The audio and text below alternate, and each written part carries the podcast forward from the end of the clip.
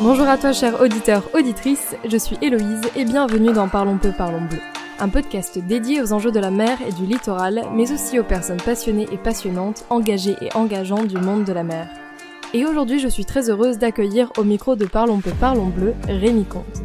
Rémi est ingénieur en environnement marin et littoral et plongeur professionnel. Nous nous sommes rencontrés dans le cadre de notre master sciences de l'eau de l'Université de Montpellier. C'est donc un ami, mais aussi un grand passionné du monde marin. Alors avec Rémi, on va parler de coralligène, de la mortalité des gorgones en Méditerranée, de sensibilisation à travers la photographie sous-marine, mais aussi de son expérience et de ses recherches sur la répartition des espèces en Méditerranée, à la réserve naturelle de Banyuls, et en tant qu'éco-garde au parc national des Calanques. Ok, tu es prêt? Allez. Salut Rémi Salut. Bienvenue dans Parlons peu, parlons bleu. Merci.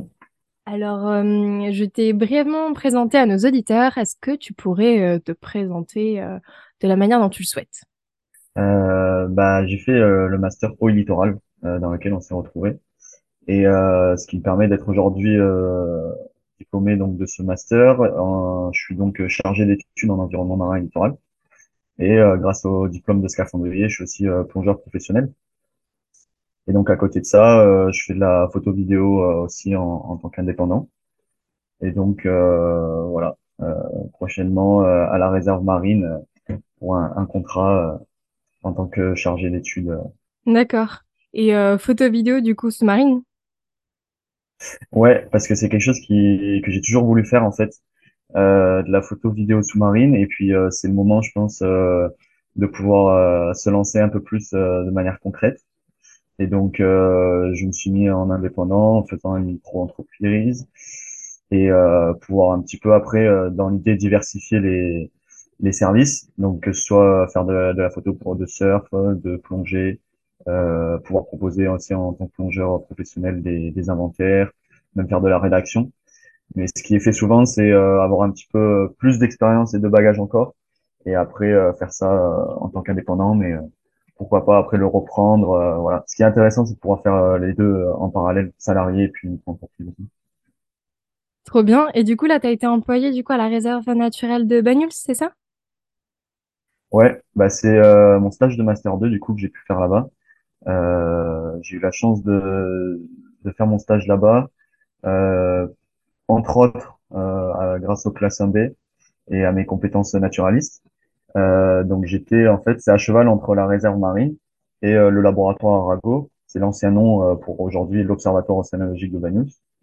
Et donc on bossait sur l'inventaire des fonds de coralligène, des peuplements de fonds de coralligène, et on a comparé ensuite à 56 ans d'intervalle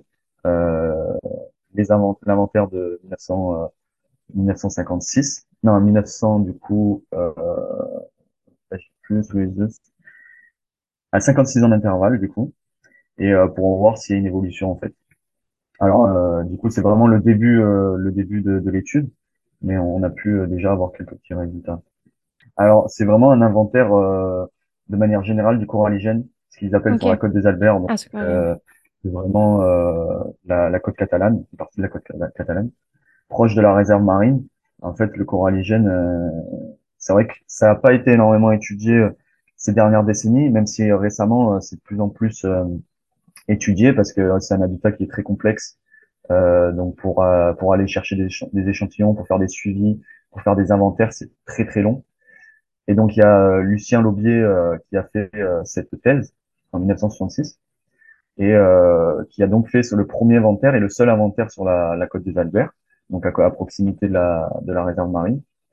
Euh, et qui a permis donc euh, vraiment de faire un listing des, euh, des, des espèces qu'on peut retrouver. Et depuis, il n'y a jamais rien qui a été fait. Et en fait, à la réserve marine, en tant que gestionnaire, ils avaient besoin d'éléments de réponse pour savoir l'état de santé, même s'il y a des suivis en plus qui sont faits. Ça permet aussi d'avoir vraiment une, une, vision sur le long terme. Et c'est ce qui est très intéressant d'ailleurs à Banyuls, c'est qu'en fait, il y a, y a le laboratoire et il y a la réserve qui, euh, qui existe depuis euh, maintenant euh, plus de 40 ans pour la réserve marine. Et pour le laboratoire, c'est encore, encore plus vieux. Et donc, en fait, ils ont des données qui sont très anciennes et qui permettent d'avoir un recul important sur ces données naturalistes et de pouvoir ensuite les comparer. D'accord. Et est-ce que tu peux nous définir ce que c'est du coup le coralligène pour nos auditeurs qui ne connaissent pas vraiment ce que c'est? Ouais, du coup, le coralligène, c'est un habitat de Méditerranée euh, qui est composé en fait euh, de bioconstructeurs, notamment euh, ces algues calcaires qu'on appelle corallinacées, euh, qui vont euh, se mettre sur le substrat dur et euh, qui vont s'accumuler et qui vont ensuite créer ces, ce, ce, substrat biogénique ensuite, donc en fait fait de, de, de matière biologique. Et ensuite, après, c'est énormément d'espèces donc benthiques, cryptobenthiques, donc qui sont sur le fond, qui viennent s'accumuler. Et en fait, c'est une diversité incroyable entre euh, des crustacés, euh, beaucoup d'invertébrés en fait de manière générale. Et puis après, euh, c'est des poissons. Et voilà. Donc après les arbres de Posidonie, en fait, c'est le second pôle de biodiversité. Et il y a encore beaucoup à faire sur sur ça. D'accord. Et du coup, pour du coup ces inventaires, qu'est-ce que ça a donné? Alors du coup, on a vraiment, on s'est focalisé sur trois groupes taxonomiques euh, crustacés, bivalves et euh, annélides polyquettes. Et donc, euh, on a fait des, des, prélèvements en plongée sous-marine, on a fait un tri et ensuite euh, de l'identification. Et euh, pour l'instant, ce qu'on a vu, en fait, c'était sur deux sites différents, sur des profondeurs différentes. Euh, ce qu'on a vu, c'est que la richesse euh, spécifique était pas forcément euh, plus importante au, au, cœur de la réserve, enfin dans la réserve, que au site à côté de la réserve. Donc, ça montre que la, la, potentielle extension de la réserve marine prochainement, euh, ça serait légitime en fait de continuer à protéger à proximité euh, ce qu'on appelle le Cap Stray, qui est vraiment en dehors de la réserve marine. Et euh, on a aussi des, des, espèces qui sont vraiment euh, uniques au, en fait au, à l'inventaire de 2022 qu'on retrouvait pas dans l'inventaire euh, de l'Aubier. Alors après, il y a toute la complexité en fait de, de ce genre de travaux. en fait, les espèces, elles ont évolué. Euh, il y a eu, euh, les gens ont donné des noms en fait, et depuis, on s'est rendu compte avec les nouvelles techniques moléculaires que euh, ça pouvait être soit une espèce qui était en réalité deux espèces, parce qu'en fait, on n'arrive pas à le différencier morphologiquement. c'est juste avec les données moléculaires, ce qu'on appelle les espèces cryptiques. Ou alors, à l'inverse, on, on, avait dit que deux espèces étaient différentes et on se rend compte en fait qu'elles ont le même ADN, en gros. Et donc, en fait, tout ça, ça va amener des biais en fait sur la manière dont on réalise l'inventaire et la comparaison aussi. Donc ça, c'est encore un autre travail qui va un peu plus loin et qui, qui demande après des analyses euh, génétiques euh, pour pouvoir pousser encore plus loin l'inventaire. Mais du coup, pour euh, revenir sur le coralligène, bah, c'est une espèce assez importante en Méditerranée, même. Enfin, du coup, elle se trouve aussi partout, j'imagine, dans l'océan, etc. Quelques mètres de profondeur. Euh, c'est une ressource assez importante, enfin une ressource, une espèce assez importante, puisque voilà, elle recouvre aussi une grande biodiversité autour d'elle. Et du coup, c'est une espèce qui est aussi pas mal impactée par euh, tout ce qui est euh, changement globaux, réchauffement climatique, impact de l'homme aussi. Est-ce que tu as pu voir ça dans ton inventaire? Euh, bah après, oui, c'est vrai que le coralligène, en fait, euh, la caractéristique aussi, c'est que c'est c'est constitué d'organismes qui ont une croissance très lente, notamment les gorgones et justement ces algues encroutantes. le corail rouge aussi qui est qui est protégé et, et c'est beaucoup d'espèces fragiles et donc c'est aussi euh, des donc hotspots de biodiversité qui amènent forcément euh, du monde, donc des plongeurs, ça va être des bateaux à proximité. Donc euh, on essaie, enfin il y a eu des, des, aménagements notamment à la réserve marine pour éviter euh, d'impacter avec l'ancrage. Euh, dans l'inventaire, on a vu donc l'impact de, l'homme vraiment sur, on va dire, à travers les espèces du coup exotiques envahissantes. et après, peut-être qu'on sera amené à en parler aussi du coup indirectement euh, le réchauffement climatique et euh, ces espèces qui sont euh, benthiques sessiles, donc qui peuvent pas bouger sur le fond et qui vont donc subir de plein fouet les températures, qui peuvent pas migrer en fait. Donc le coralligène, c'est sa particularité aussi, c'est beaucoup d'espèces qui, sont sur place, inféodées au, au fond, et qui vont donc être dépendants de, paramètres physico-chimiques. Et du coup, si ça varie, ben, ça va forcément les impacter. Ok. Parce que j'ai vu un documentaire récemment euh, de Laurent Balesta, je me trompe pas, euh, justement de son expédition, j'ai plus le nom, mais à plus de 100 mètres de profondeur. Et justement, il avait, il analysait euh, l'impact du coup, tout ce qui est réchauffement climatique, impact de l'homme sur le coralligène. Il avait vu aussi que du coup, l'impact du coup de, du changement de température de l'eau, ça faisait que le coralligène passait, attends, c'est comment dire? Bah, d'une espèce, euh, on va dire d'un plutôt zoo, enfin plutôt enfin, plante, on va dire, à animal dans le sens où euh, enfin zooplancton enfin pardon pas, pas, plancton du coup mais zoo genre animal. C'est-à-dire qu'il va capter il va faire il va servir de enfin il va pratiquer de la photosynthèse du coup capter le carbone et euh, rejeter du coup de, de l'O2 mais avec le euh, changement de température, euh, de température, ils se sont rendus compte que son rôle se modifie et changeait à l'opposé, c'est-à-dire il se transforme en animal et produit même du méthane. Donc il émet ah du carbone. Ouais, j'avais vu ça. Du coup, j'ai trouvé ça ultra euh, étonnant. Mm. Euh, mais voilà, mais du coup, ça va me permettre de rebondir sur le sur un sujet qui est assez euh, important en ce moment, dont on parle beaucoup, surtout au parc des Calanques. c'est la mortalité des gorgones. Justement, est-ce que tu peux nous en parler un peu? Alors, petit aparté et changement de micro pour ceux qui ne savent pas ce que c'est les gorgones. Eh bien, les gorgones, ce sont des grands coraux pourpres, parfois jaunes et souvent rouges, qui se trouvent sur les fonds rocheux des fonds marins entre 7 et 110 mètres de profondeur, avec une croissance lente de moins d'un à 3 cm par an. Mais elles peuvent aussi euh, dépasser l'âge de 50 ans et elles sont du coup caractéristiques du coralligène.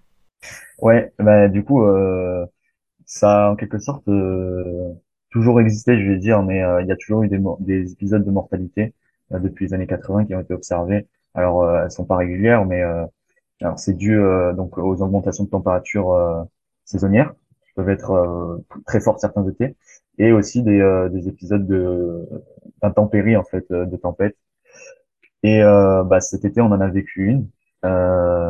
donc qui, qui, a été au début observée. Souvent, c'est les plongeurs, les clubs de plongée, les plongeurs réguliers qui, qui font ces observations.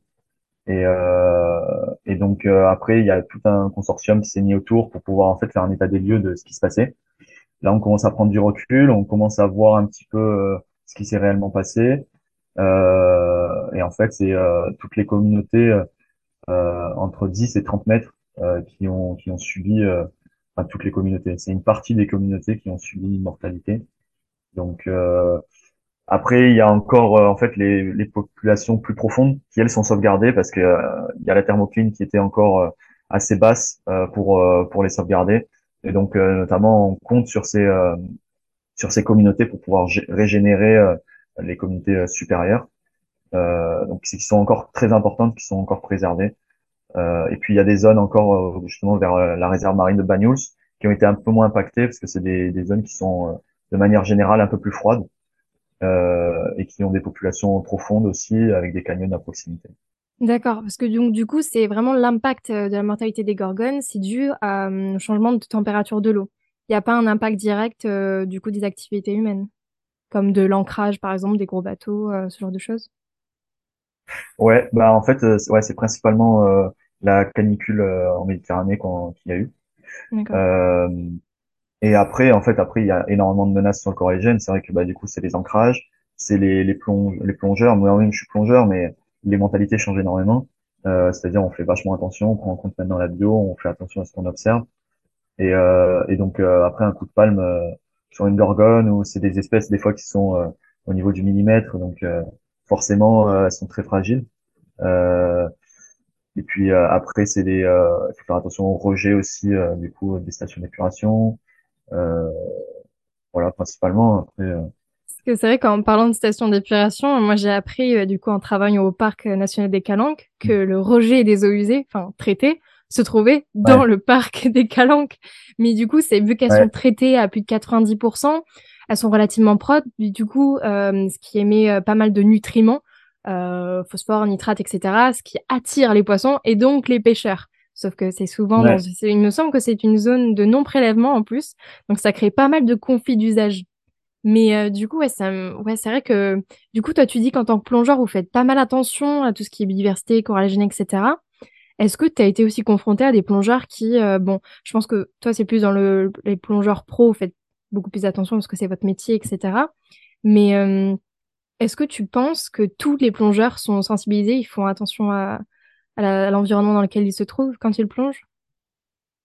Euh, Ouais, de plus en plus maintenant, euh, c'est vrai que les gens prennent conscience euh, de ce qui les entoure.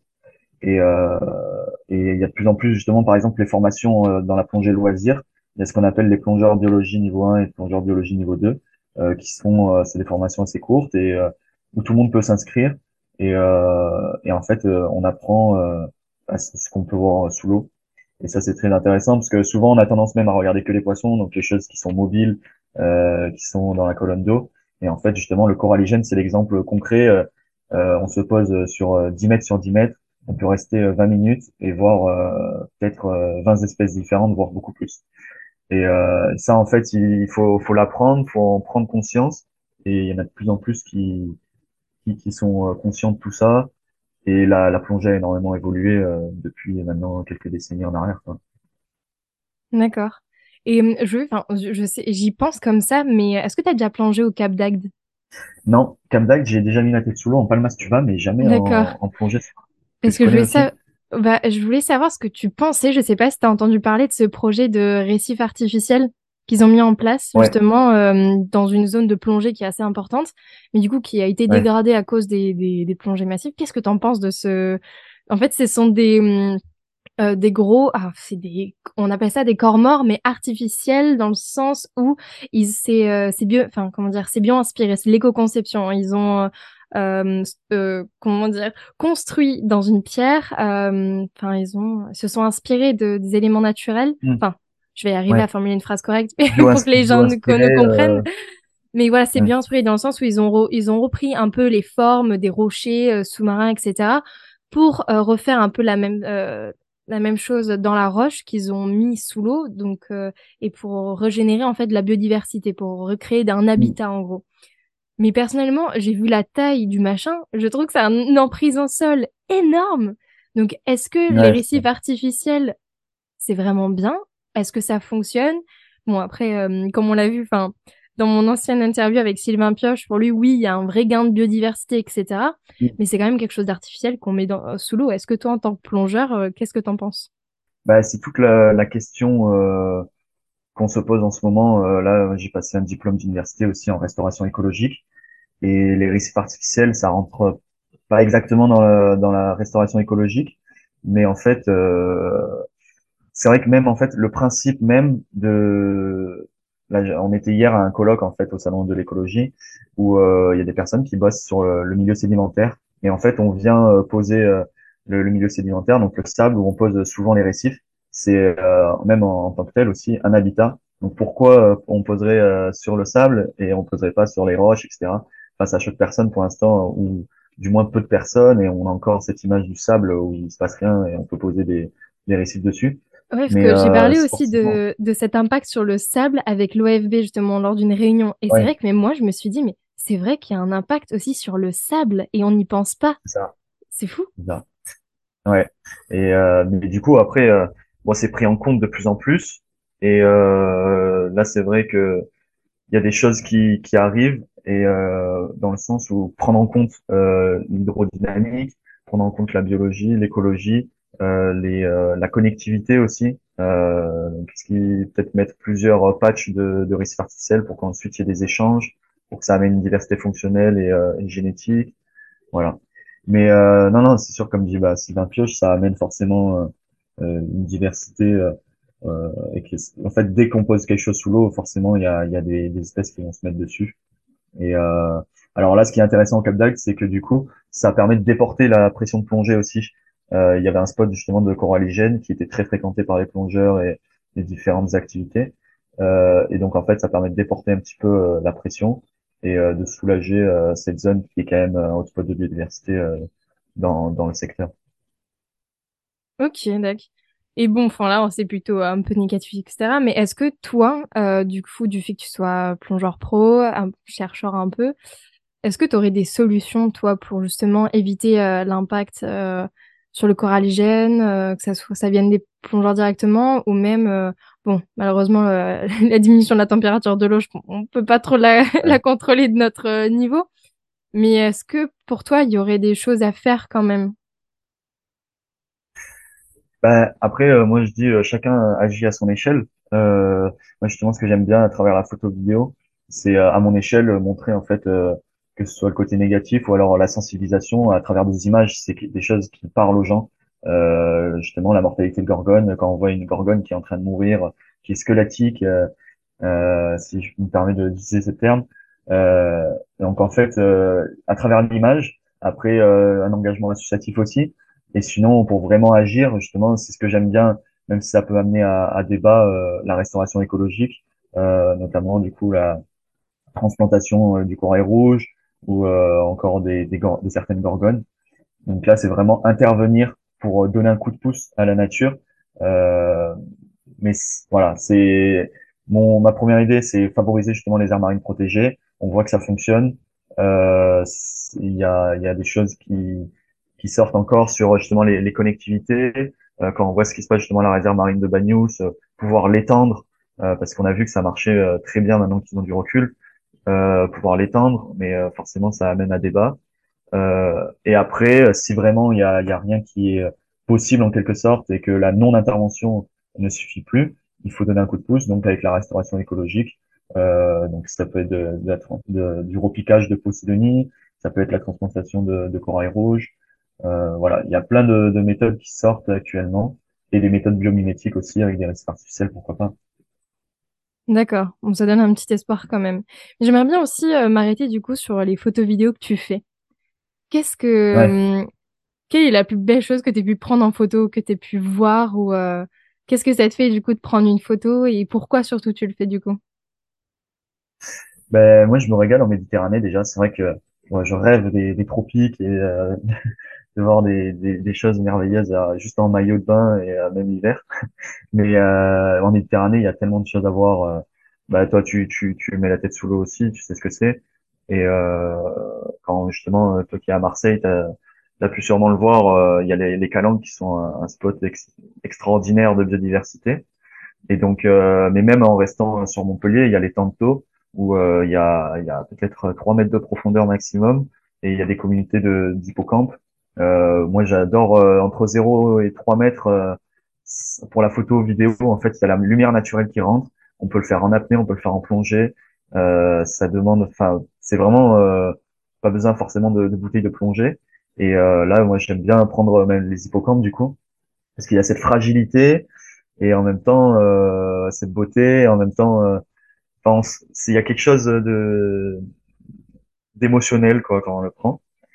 Et euh, non, sinon, c'est vrai que même euh, pouvoir observer des dauphins au large de, de Marseille, euh, c'est moi, je vois la photo comme ça. En fait, euh, c'est vrai que la photo, maintenant, euh, c'est vachement démocratisé. On a son smartphone et limite, même, il y a des gens, maintenant, ils ont les caissons pour le smartphone et ils vont sous l'eau avec. Mais euh, en fait, ça traduit, ça traduit énormément de choses. C'est vraiment un art en tant que tel. Et pouvoir traduire justement des émotions, pouvoir et en vidéo, pareil aussi. Et on se rend compte justement les documentaires, par exemple, qui sont faits, et que ce soit pour le grand public ou pour les experts, je pense à Arte ou même euh, sur France 2 quand ils font des, mini-reportages sur euh, que ce soit justement la, mortalité des gorgones ou qui montrent des images où on voit des expositions euh, dans la rue. Euh, bah, les gens vont s'arrêter si l'image est belle et euh, ils vont voir des, des, choses magnifiques. Ils vont se dire ah c'est en Méditerranée, ils vont avoir envie de les protéger après. Voilà, ça peut partir de là. Ouais, c'est un moyen de sensibilisation. Mais ça, je le vois que c'est quelque chose de super complexe. C'est un art de prendre une photo sous l'eau parce que, alors moi, j'y vais avec ma petite GoPro, tu sais. Je regarde les vidéos en sortant de l'eau, mais c'est c'est imbuvable quoi. c'est pas beau du tout. Alors que, enfin, les photos que tu prends, pour moi, les avoir vues déjà sur Instagram, etc. Enfin, elles sont magnifiques et c'est vrai que ça transmet euh, une émotion. Donc moi, je suis déjà sensibilisée, mais j'imagine que, enfin, oui, ça permet de sensibiliser le grand public, c'est certain, c'est sûr. Et euh, j'avais envie de. Ouais, ah non, mais clairement, c'est ça. Mais c'est vraiment ça. C'est euh, c'est tellement beau, enfin, c'est, ah là là, c'est pour ça. Mais c'est la première fois qu'on en parle de ça parce que du coup, oui, enfin, nous, on se connaît, mais c'est vrai que on n'a jamais vraiment parlé de, de, ouais, de toi et la photo, en fait, de ton, de ta passion pour ça, genre, qu'est-ce que, qu'est-ce que t'éprouves et tout, c'est, enfin, c'est génial, quoi. Enfin, c'est trop bien. Sa passion et sa manière de, de le dire et de le montrer. C'est vraiment ça. Donc, comme quoi, pas besoin d'aller à, 30 euh, mètres de profondeur, tu me dis, entre 2-3 mètres, euh, il y a déjà pas mal de choses à voir. Ok. Et puis bon, euh, du coup, pour euh, revenir un peu sur euh, tes missions que tu as pu effectuer. Donc toi, depuis le début, dès que tu es rentré dans les études supérieures, tu as su vraiment ce que tu voulais faire, c'est bosser dans la mer directement. Tu confirmes? Ouais. Ouais, bah, c'est vrai que bah, j'ai grandi au bord de la mer, ou du moins pas loin, et toujours été à proximité, et justement euh, c'était, euh, j'en avais parlé avec une, une amie aussi qui avait fait un, petit texte dessus. Ça m'a permis de faire une rétrospection sur moi-même. Et en fait, c'est vrai que depuis tout petit, que ce soit le surf, enfin toujours les pieds dans l'eau, chaque été et toujours même en hiver. voilà. Et donc en fait, ça a développé une une passion pour le monde marin. Euh, et, et, même en oui même au lycée en SVT euh, comme dès que ça parlait un peu de poisson euh, j'étais à fond. Et donc après euh, ça m'a amené ouais à me spécialiser dans, dans la biologie marine dans le monde marin de manière générale. Et à en arriver jusque là mais c'est quelque chose de profond c'est vrai qui m'a toujours plu. Et mais toi aussi tu as, as cette passion aussi quand même pour le monde marin à travers tes engagements. Ouais, mais tu vois, moi, ma, ça a toujours été une passion, mais euh, j'ai vraiment voulu en faire mon métier plus tard. De base, je, voulais bosser dans l'humanitaire.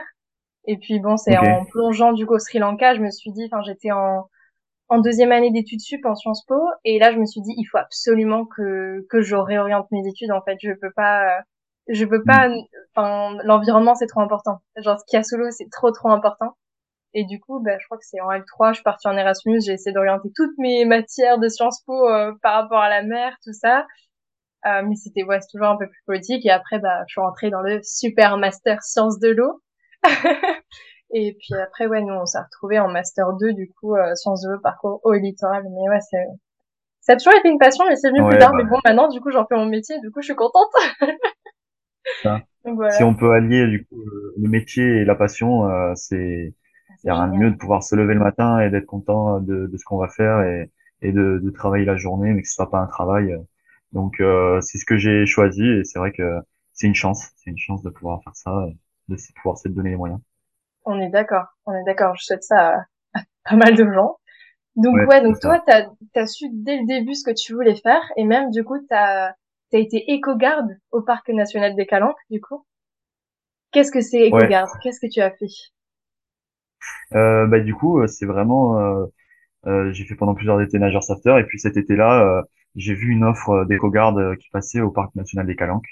Euh, c'est vrai que même moi au début, ça m'a pas énormément parlé. c'est un terme qu'on qu'on voit pas encore beaucoup. Et le principe, c'est de que ce soit sur terre ou en mer, on est des équipes en binôme ou en trinôme. on va en fond de calanque où on fait des animations pour aller sensibiliser sensibiliser les gens sur l'environnement marin et en fait sur euh, le patrimoine naturel, euh, même culturel, historique euh, du parc national des Calanques. Et après, ça peut même aller plus loin suivant les, le public. Il y en a plein qui sont intéressés et des fois, ça peut être des discussions qui vont beaucoup plus loin au fond d'une calanque. Et après, c'est des ateliers du coup avec le parc national des Calanques, comme tu peux tu peux le voir, ils sont ils font beaucoup d'animations. Ce que j'adore là-bas, c'est que il y a beaucoup de que ce soit des, des animations, des stands, des ramassages de déchets, beaucoup ouais, Le pôle sensibilisation est très très important au parc national des Calanques. C'est ouais. Non ouais non du coup bah ouais on allait euh, donc là moi avec le permis bateau j'ai pu aller euh, en binôme du coup sur euh, sur l'eau aussi pour aller sensibiliser les gens par exemple sur les arbitres Posidonie euh, pour leur parler de l'ancrage et puis même quand les quand il y a des petits pouvoir parler de la pêche de ce qui est autorisé leur montrer les poissons euh, et justement là, c'est des belles images d'illustration pour leur dire, bah là, le poisson que vous voyez sous le bateau, c'est une oblade, et on leur montre une photo. Et puis sur Terre, qu'il peut y avoir des oiseaux qui sont protégés. Euh, voilà. Donc euh, et puis après, beaucoup de prévention aussi sur les risques incendies pour éviter des catastrophes et sur plein de comportements et d'incivilité des fois qu'on voit, que ce soit au niveau sonore, des piétinements, des clopes qui sont jetés. voilà. Donc c'est un travail. on se sent en fait pendant deux mois euh, utile vraiment euh, et on rentre le soir on fait un bilan on échange et puis euh, et puis vraiment on est les personnes qui sommes au cœur de ce qui se passe dans le parc des Calanques euh, et après on retranscrit tout ce qu'on a vu tout ce que tout ce qui se passe en fait donc c'est c'est vraiment un, un, job qui est passionnant et où on se sent utile à 200%. Et ça c'est génial parce que du coup c'est un boulot saisonnier donc pour les jeunes étudiants etc. Enfin c'est c'est le top parce qu'en plus tu t'arrêtes pas d'apprendre et tu ouais t'es vraiment utile quoi. Enfin c'est c'est vraiment génial ce que vous faites. Puis là du coup enfin moi qui y suis enfin moi je suis en tant que salarié euh, plutôt euh, sur du long terme mais pour avoir des éco-gardes enfin c'est c'est à eux que je vais poser les questions euh, parce que c'est c'est les personnes qui connaissent à fond le terrain. Enfin c'est c'est vraiment génial je trouve. Enfin c'est trop bien. C'est un taf que je recommande pour les c'est c'est ouais, c'est une, une, super ouais. c'est une super expérience de pouvoir faire ça. Et puis souvent en plus ils prennent des des étudiants donc c'est vrai que euh, on est, enfin, des étudiants ou des gens euh, qui sont dans ce domaine-là.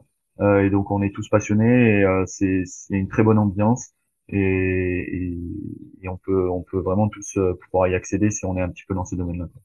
Ben, j'allais dire que du coup en tant qu'éco-garde, t'avais genre c'était ouais l'émission d'éco-garde, t'avais pas une mission spécifique du coup? Ouais, c'est ce que j'ai adoré aussi, c'est vraiment la diversité d'émissions. Euh, il y a, mais c'est ce qui est passionnant dans ce dans ce boulot aussi à la réserve marine, c'est ce qui se passe. Euh, il y a un jour, on peut être euh, euh sur un événement de sensibilisation, sur un forum. Le lendemain, on peut être sur le bateau pour aller voir les gens. Le lendemain, on est dans la camionnette qui fait de la sensibilisation aux entrées des calanques. encore le surlendemain, on va être après aux entrées pour interdire l'accès pour risque de d'incendie fort.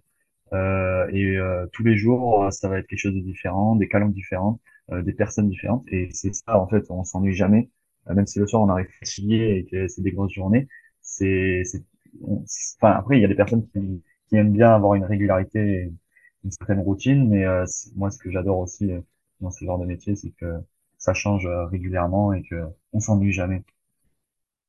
Ok, trop bien. Bah, écoute, on arrive euh, pas loin de la fin de, de cette petite épisode, de cette petite interview. Donc, euh, je t'ai demandé euh, il y a quelques jours de trouver une citation qui t'inspire en rapport avec la mer. Est-ce que tu l'as? Ah non, j'ai pas, j'ai pas fait mes devoirs, j'ai pas. non, si. Du coup, j'ai, c'est vrai que j'en avais une que j'ai dans mon dans mon bloc-notes en fait depuis longtemps et qui m'inspire énormément, que ce soit dans la vie de tous les jours, mais aussi pour l'environnement et l'environnement marin. Euh, c'est un neurobiologiste, Alain Bertheus, qui, est, qui disait euh, la mort du passé n'est pas faite pour se souvenir du passé, elle est faite pour prévenir le futur. Et après, il rajoute la mémoire est un instrument de prédiction. Et ça, en fait, c'est très vrai, euh, notamment euh, avec ce qui se passe en ce moment pour le changement climatique et, et pour et de manière générale même dans la vie de tous les jours. Et pouvoir apprendre en fait de, de, de ce qu'il y a eu dans le passé pour pour améliorer le futur et en fait, euh, c'est pas juste se lamenter sur le sort, c'est euh, se souvenir du passé pour ensuite améliorer le futur. Ok, trop inspirant, trop bien. Et ensuite, euh, est-ce que tu aurais un bouquin ou une thèse ou un article à nous partager? Oui, bah, j'ai vu récemment donc un scientifique justement qui avait partagé une, ils appellent ça un booklet. Donc bon, je sais pas, toi qui es plus bilingue que moi, c'est tu auras la meilleure traduction. Euh, s'appelle Méditerranée en ébullition. Et en fait, euh, ça parle vraiment, euh, ça fait un peu un état zéro de de ce qu'on, de ce qui se passe en Méditerranée, et avec des très belles illustrations. Euh, et c'était vraiment d'actualité justement avec tout ce qui s'est passé. Ça rejoint ce qu'on a dit avant. Et, euh, en fait, ça montre donc justement les mortalités de, de Gorgone. Et à chaque fois, il y a des références. C'est des choses qui sont avérées donc dans des articles scientifiques. Et c'est un mélange entre de la vulgarisation et en même temps justement des, des faits avérés d'articles scientifiques et des chiffres euh, clés. Euh, donc voilà, des, des catastrophes euh, météorologiques extrêmes, euh, des invasions tropicales, des événements de, de mortalité massive, et euh, tout, tout, ça avec des illustrations qui sont vraiment plaisantes, même pour du coup du grand public, et même pour des experts. moi, j'ai utilisé notamment cette plaquette qui a été partagée par un scientifique catalan très très renommé pour ensuite euh, aller chercher la source et appuyer euh, euh, mon, sujet de stage. donc voilà, je conseille. Ça s'appelle Méditerranée en ébullition. Et donc c'est en anglais, on le trouve plus facilement. Boiling Mediterranean Booklet. Bien, bel accent. merci, thank you, thank you. Et en plus, il y a, il y a, je vois, il y a six, six versions, donc dans six langues différentes, qui est accessible donc à tout le monde, pour le, pour tout le monde. Ok. Eh bien, merci beaucoup Rémi d'avoir participé à cet épisode. En tout cas, c'était super intéressant. Ça fait plaisir, même à titre personnel, parce que voilà, comme je l'ai dit, on est, on est tous les deux euh, amis en dehors euh, de, ce, de cet épisode, en dehors des études, etc. Et c'est vrai qu'on n'en parle jamais de, de tout ça. Et pourtant, c'est euh, le cœur même de notre, de notre passion et de nos études. Donc, c'était grave chouette. Bah, merci à toi. Et c'est vrai que c'est bien de prendre le temps de parler de tout ça. Et on a tant de, de choses à se dire. Et ce qui est très important aussi, justement, dans, dans ces échanges, c'est de, de pouvoir améliorer, de pouvoir échanger, et tout est complémentaire. Euh, donc, dans, que ce soit dans ce que tu fais, et dans ce que je fais, et euh, même d'autres domaines, que ce soit social et tout, on l'a vu énormément dans le master. Pouvoir échanger, euh, c'est vachement important. Et donc, euh, merci à toi pour pour ce moment d'échange et ces podcasts qui sont très enrichissants pour tout le monde.